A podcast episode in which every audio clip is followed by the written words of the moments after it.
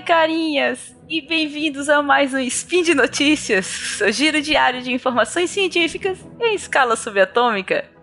E eu estou de volta, Cris Vasconcelos. Yes! Cris voltou! Cris voltou para a nossa dupla dinâmica, só alegria. e aqui é a Thaís. A hemoglobinazinha do SciCast. Oh, que fofo. É, a gente gravou de novo porque eu não consegui dizer isso a primeira vez, desculpa. E hoje, dia 10 Hermetian do calendário Decatrian e quinta-feira, dia 26 de julho de 2018 do calendário gregoriano, pegue seu café que vamos conversar sobre cérebros e do homem ao macaco. Os artigos de hoje são Imagem revela neurônios escondidos no cérebro da mosca da fruta e genomas de alta qualidade revelam diferenças entre humanos e macacos. Speed Notícias.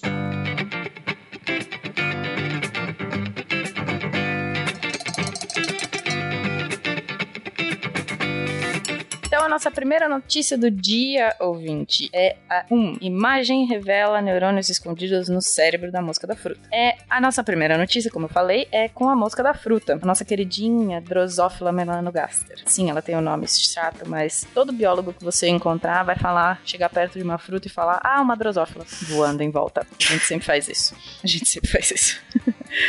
E a Drosophila melanogaster é que ela é tão estudada pelos geneticistas, é só lembrar do cast do DNA, tá, gente? Referido. Nosso querido cast DNA. Essas pequenas mosquitas, elas têm comportamentos complexos, desde dança de acasalamento e um mais curioso, o aprendizado. Isso mesmo. Você consegue ensinar uma mosca a evitar um tipo de cheiro, por exemplo. Mas para entender como isso acontece, tem que olhar mais a fundo, né? Por isso os pesquisadores desse, desse é, estudo que a gente escolheu falar com vocês aqui, eles cortaram o cérebro de uma mosca, mas ó, presta atenção, em mais de 7 mil fatias. Trabalhou, hein, Cris? Oh. Imagina a Eu mosca do tamanho que ela é. Não corto um pedaço de carne em 7 mil fatias. Masterchef na Cris. Masterchef na Cris. Então você imagina o tamanho da mosca da fruta. Agora você imagina o tamanho do cérebro dela. É menor ainda. E fatiar aquilo em 7 mil pedacinhos de pão. Imagina. Eles estavam com raiva dela, né? Ela tava voando lá em cima da comida deles. Ah, vem cá. Fica aqui voando em cima da minha banana, pô. Pode não. E aí, o que eles fizeram? Pegaram essas 7 mil fatias do cérebro da mosca e passaram um feixe de elétrons e uma câmera de alta velocidade, que gerou aproximadamente 21 milhões de imagens. É muita coisa, né? Muita coisa. Quem gosta dessas imagens científicas precisa ver como é que isso ficou lindo. Sério, galera, a gente vai botar o link, vocês vão ver a figura que maravilhosa. Se você já pausou o áudio e foi olhar direto a figura, não esperou a gente falar, você pode estar se perguntando, além de um lindo papel de parede 3D, o que, que eles mais vão fazer com essa figura? Só para começar a responder essa pergunta, essa imagem ela é tão detalhada, mas tão detalhada, que nela é possível identificar tipo de célula desconhecida, desconhecidas, tipo grupamentos inesperados de neurônios, entre outras coisinhas que ajudaram a entender os comportamentos das moscas. Além disso, a, menos, a não menos importante, a técnica utilizada para fazer isso tudo, ela é muito inovadora e ela poderá ser aplicada em outros organismos, ampliando assim as nossas possibilidades de entender como que a máquina dentro da nossa cachola funciona. Pena, fica à vontade para se quiser explicar a técnica aqui. Por favor, a gente faz um Inception de spins aqui. e aí, Thaís? Curtiu? Curti, eu vou, vou imprimir essa figura em alta resolução e colocar aqui em casa. Ó, oh, também, também, também. Mas aí, vamos para a segunda notícia. Bora genomas de alta qualidade revelam diferenças entre humanos e macacos. É, Thaís. A nossa segunda notícia também revela coisinhas novas, mas dessa vez não são neurônios, e sim a diferença entre humanos e os nossos parentes próximos, os macaquinhos. Claro que diferenças existem, se você ainda não percebeu, né? Mas a busca era o quão diferente nós somos geneticamente e quais são os genes que estão envolvidos nessa, podemos dizer que evolução. Para entender por que isso ainda é curioso, eu preciso explicar como o sequenciamento de DNA é feito. Nada isso. Sim. isso faz muito isso. Ah, RNA-seq, não, faço não. Nós quebramos várias cópias de DNA em pedacinhos aleatoriamente. Sequenciamos esses pedacinhos, ou seja, a gente descobre qual é a sequência, os ATCGs dos pedaços, e depois, no computador, a gente tenta montar esses pedacinhos por complementariedade. Como um quebra-cabeça. Um quebra-cabeça doido. Exato. Quebra-cabeça doido. Claro que hoje conseguimos fazer isso muito mais rápido do que a gente fez lá em 2000 com o primeiro genoma humano, por exemplo. Mas a lógica aqui é, para montar o genoma humano, aquele primeiro lá de 2000, a gente não tinha referência nenhuma, a gente teve que sair montando ele, foi bem difícil. Mas, depois dele, para montar o dos macacos, por exemplo, a gente podia usar ele como exemplo. É tipo, quando você tem um quebra-cabeça e você usa aquela imagem da tampa. Da caixa, é. É, pra usar.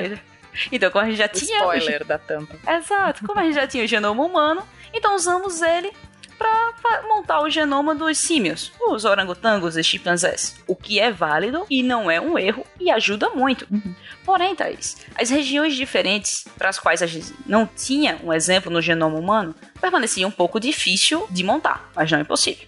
E também sabíamos que o resultado podia ficar um pouco enviesado para o lado humano, mais parecido do que realmente era. Um pouco mais parecido do que realmente era. No entanto, isso era uma limitação dos equipamentos de sequenciamento da época, que não dá para sequenciar, ainda hoje não dá para sequenciar um genoma grande completinho. A gente tem que quebrar ele e sequenciar os pedaços. Porém, É, eles não tinham Illumina da vida.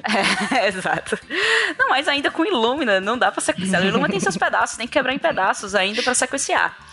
Porém, ao longo dos anos, os equipamentos melhoraram, e só que esses pedaços, Thaís, eles foram ficando cada vez maiores, permitindo que ficasse melhor o resultado da montagem. E agora, estamos com a oportunidade nas mãos de ver os passos genéticos que fazem o ser humano único. Por isso, o pesquisador Cronenberg, que publicou na Nature, utilizou um desses novos sequenciadores para montar os genomas de alta qualidade de chimpanzés e orangotangos, junto com dois genomas de humanos, para fazer comparação, sem precisar usar o genoma humano como exemplo. Isso porque os pedaços já são tão grandes que é como você montar um, o mesmo quebra-cabeça, só que com as peças maiores. Ficando a diferença de você montar a mesma imagem com 100 peças ou com 3 mil peças. Fica muito mais fácil, né? E os resultados mostraram que somos um pouco mais diferentes do que a gente imaginava. Algo como 600 mil diferenças. Mas ainda assim, muito próximos, tá? Olha, é, é- é bastante coisa. É. Mas, Thaís, 17 mil dessas diferenças elas são exclusivas dos humanos. Olha só. Isso é bem importante. E sabe o que é mais legal? Muitas dessas mudanças, elas não dão funções aos genes em humanos. E se tiram funções de genes que também Uau. estão dos macacos. É tipo, o gene no macaco é expresso e no ser humano não é expresso. Entendeu? Ó. É. E uma dessas deleções, entre aspas, está envolvida com o desenvolvimento neuronal, resposta imune e dieta Uau. juntos, sugerindo que as mudanças nos padrões alimentares poderia ter sido uma das características da evolução humana. Olha que lindeza. Né? Eu também Talvez achei. o gene de catapiolho tenha sido reprimido na gente também. Pode ser. Oremos. Oremos, oremos. Hashtag oremos. Ainda temos muitos ATCGs para analisar, mas de fato, estamos em uma nova era genômica que permitirá entender como chegamos até aqui, evolutivamente falando, Thaís. O editor, pode pôr uma música do 2001 aqui no fundo. pode, por favor. ah, Cris, muito bonito, né? Adoro essas coisas que uma coisa bem científica, bem, bem fina, pode levar a coisas muito filosóficas. Adoro, muito, muito bonito. E com esse tema 2001, a gente deixa vocês pra curtir o dia de hoje. Bom dia, ouvintes. Então, Thaís, por hoje é só. Ouça o Spin todos os dias para ficar evoluído cientificamente. Deixe também no post seu comentário, elogio, crítica e xingamento esporádico, por favor. Lembramos ainda que este podcast só é possível por conta do seu apoio ao patronato do SciCast, tanto no Patreon quanto no Padrim e no PicPay. Grande abraço, muitos risos e até amanhã. É, beijo.